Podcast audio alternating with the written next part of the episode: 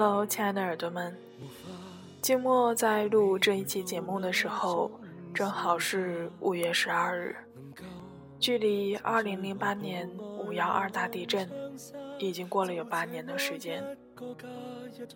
时间真的是一个奇妙的东西，它能够平息一切，但有些回忆却注定不能遗忘。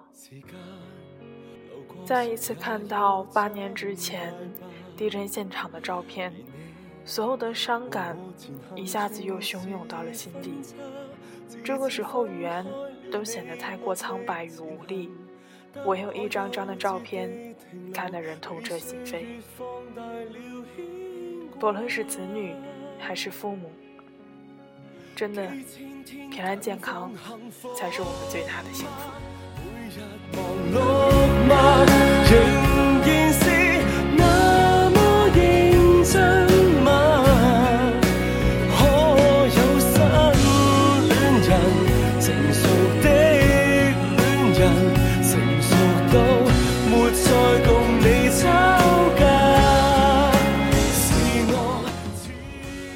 可能是因为刚刚看过那些照片，情绪还没有完全的把握住。那现在就让我们收整心情，开始今天的节目吧。来自米十四，真心付出过的每一份爱，都会令你成为更迷人的自己。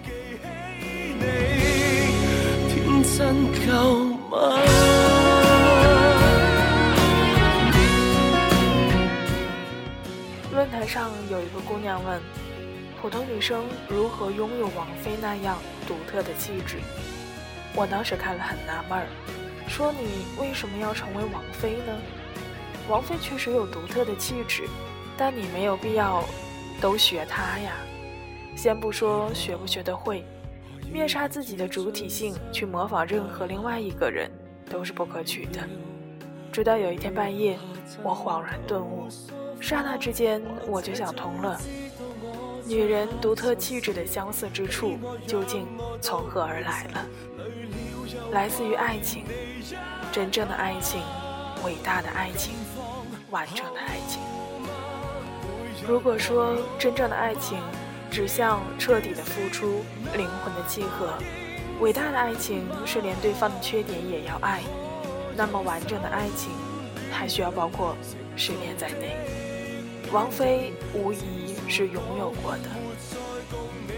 据说王菲最先看上的并不是她长女的父亲，而是前黑豹乐队的键盘手栾树。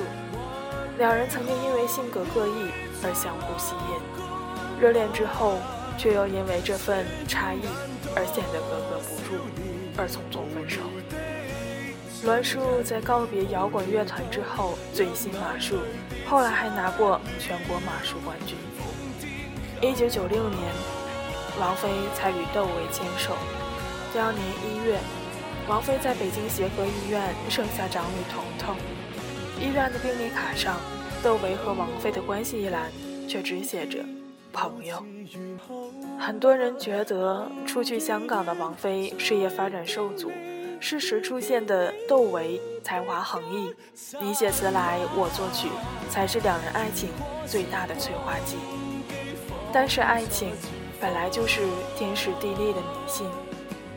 伴随着这一段轰轰烈烈的爱情，王菲也迎来了自己音乐上第一次大放光彩的时期。一九九八年巡回演唱会，王菲演唱《末日时》，窦唯在背后打鼓，这一幕令许多的粉丝难以忘怀。之后，王菲淡出乐坛。甚至还被狗仔拍到为了爱情牺牲，宁愿抛弃香港的物质生活，在四合院上公厕的经典画面。九九年的时候，两人婚姻破裂，彤彤跟着王菲一起生活，窦唯仍与王菲保持着良好的关系。如今，彤彤也出道了，身上继承了父母秉异的音乐天赋。王菲与比她小十一岁的谢霆锋在梁朝伟的庆功宴上牵手出席，高调至极。当时恋情曝光，激起千层浪，但是随着上百只的介入，这一段感情也逐渐扑朔迷离。从表面上看，似乎是谢霆锋左右逢源，一会儿和张柏芝同游泰国，一会儿和王菲买戒指，一会儿张柏芝与谢霆锋划清界限，一会儿王菲出现在谢霆锋家被拍到。三个人的感情本来就足够复杂，更何况这三个人身份特殊，媒体捕捉到的只言片语和照片残影，也无法很好的。还原这一段纠结的故事，更要面对摇摆不定的情人。然而，即使情敌再美艳动人，也抵不过情人的一次犹豫，来的伤害更大。所以，当他和李亚鹏携手出游时，我觉得，即使李亚鹏的公众形象是一个浪子，但陪伴王菲的时候，他一定是一个十足的暖男。因此。这一段一开始就不被看好的恋情，甚至还冒出许多抨击的言辞，也拥有许多足够美好的瞬间。有了一个共同的家，有了一个爱情的结晶。有媒体这样描述：曾经以冷酷著称的天后，一下子变得恍如一个初恋的少女。第二年，王菲的二女儿李嫣出生。但却是先天兔唇。不久，彭飞继位女儿飞赴美国，斥巨资治病，后来更成立嫣然公益基金。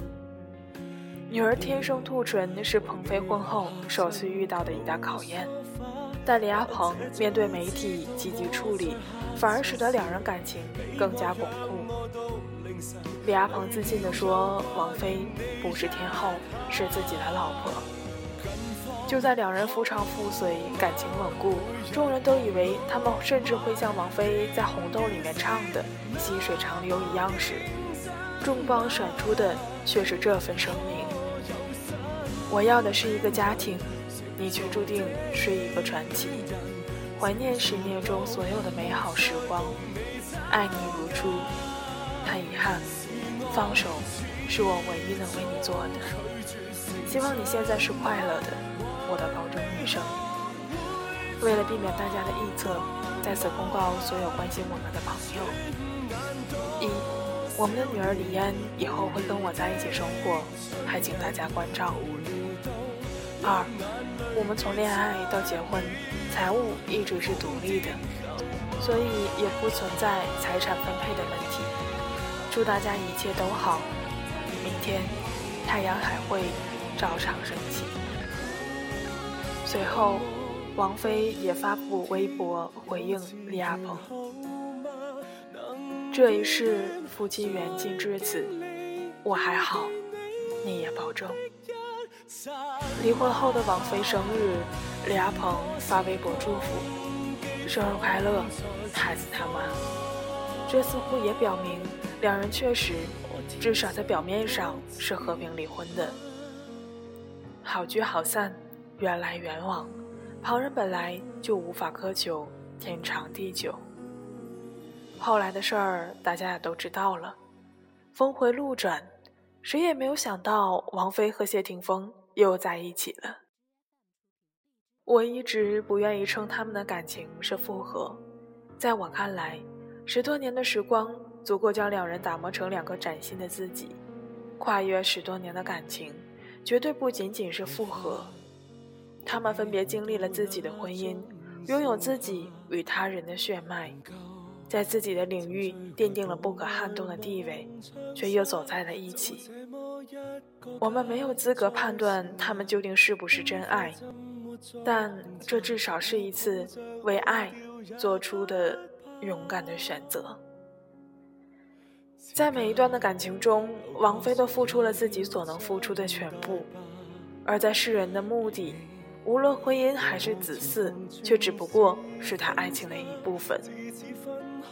从豆蔻到中年，王菲每一次的爱都在告诉我们：去爱吧，就像没有受过伤一样。她的每一次恋爱都像初相遇，也都像地久天长。在堂而观之的娱乐圈里，拥有这份独特气质的女明星。无不经过感情的打磨。周迅与窦唯的堂弟窦鹏来到北京，和贾宏声拍《苏州河》结识相爱，与朴树合演《那时花开》，因戏生情。贾宏声看到电视上朴树穿着他送给周迅的衣服，两人分手。和李亚鹏合演《射雕英雄传》，两人共度情人节，差点好到去领证。因刘若英介绍认识台湾的造型师李大齐，两人迅速地坠入了爱河。经房祖名介绍认识王朔，拍拖数年，最终嫁给了高胜元。刘若英二十一岁的时候爱上已婚的三十一岁的陈升，陈升给了奶茶在事业上的鼎力相助，却在感情上对他紧关大门。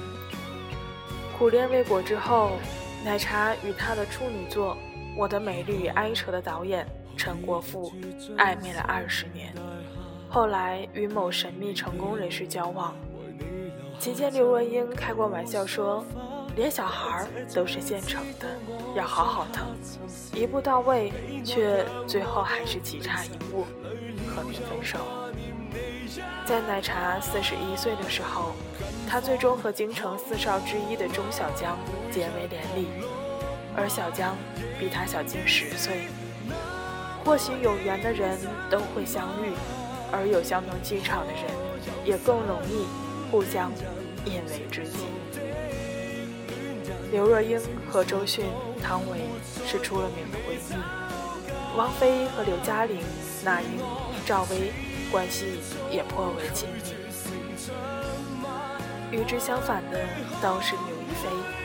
虽然单身多年的刘亦菲与宋承宪爆出恋情，但我在第三种爱情的首映发布会现场近距离观察刘亦菲之后，觉得她与宋承宪之间的关系，与其说是恋爱，不如说是过家家和炒作来的更合适。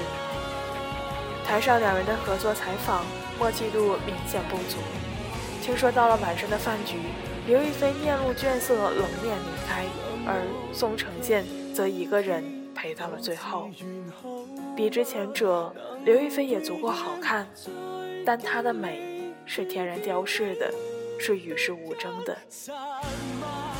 或许自从她出道以来，神仙姐姐就被保护得太好，这令她具有了很高的起点，但也很难有进步的契机。她的表演。很难具爆发力，这大概与他苍白单薄的情感经历有一些的关系。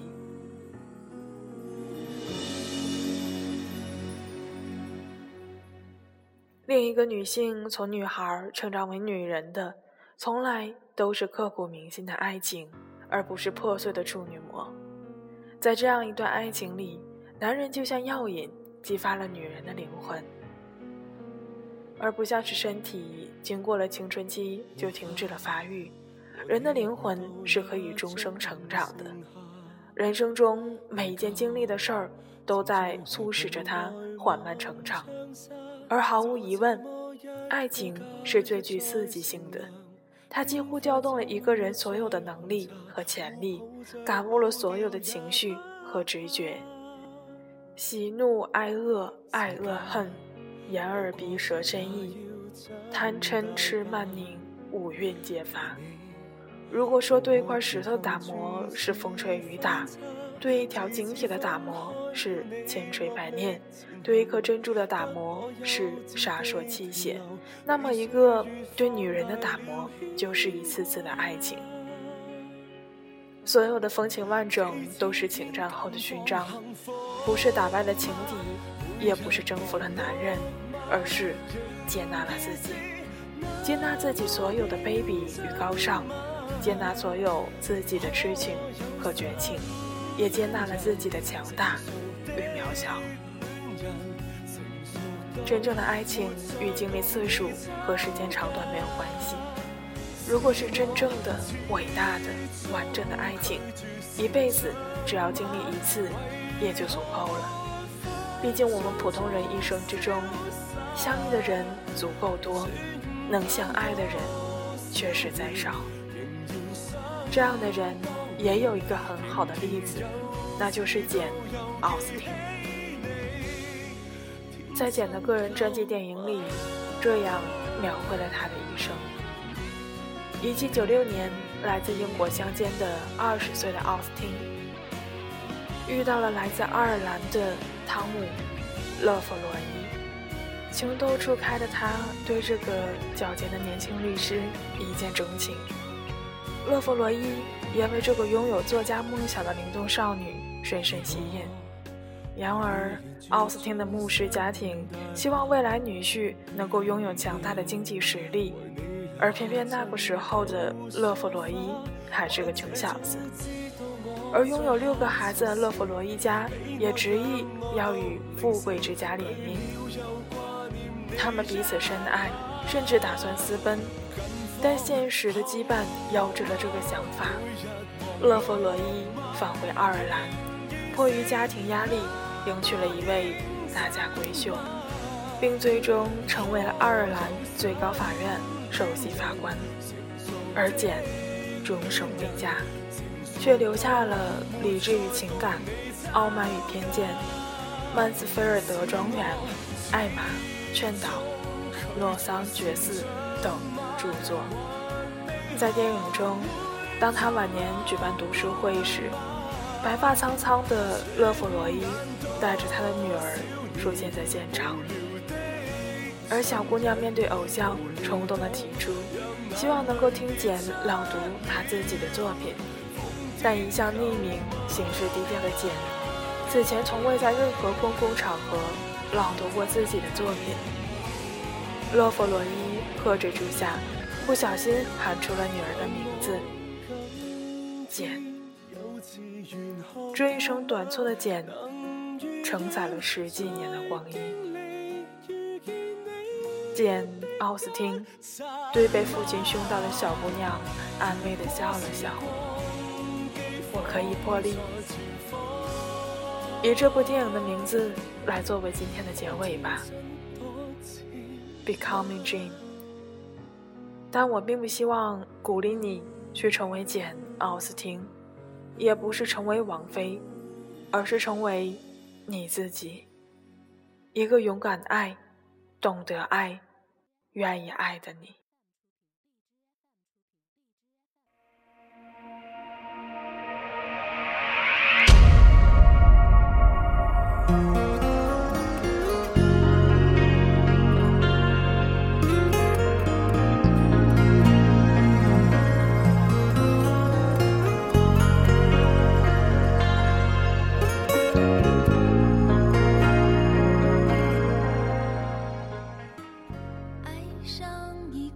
活着真的很不容易，让我们丢掉自己以往的包袱，保持莫名的好奇，保持无畏无知的勇气，保持天长地久的幻想和傻愣愣的努力，勇敢的做自己，追寻自己想要的爱情吧。今天的节目到这里就接近尾声了，结尾的歌曲来自王菲，《流年》。下期节目，我们不见不散。爱上一个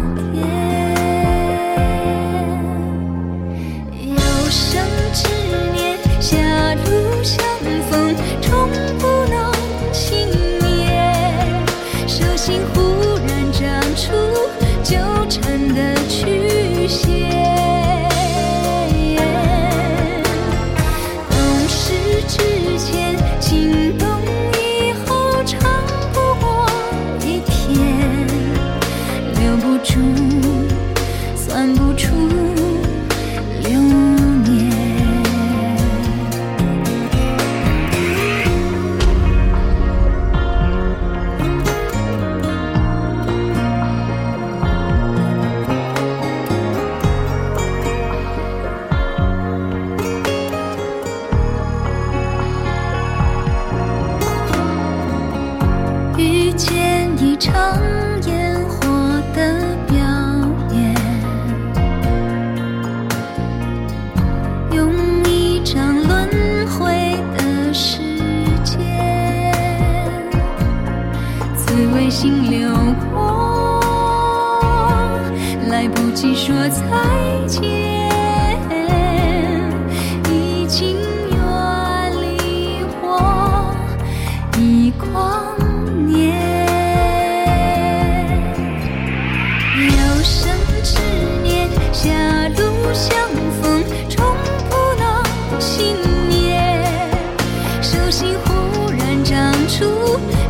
真的去。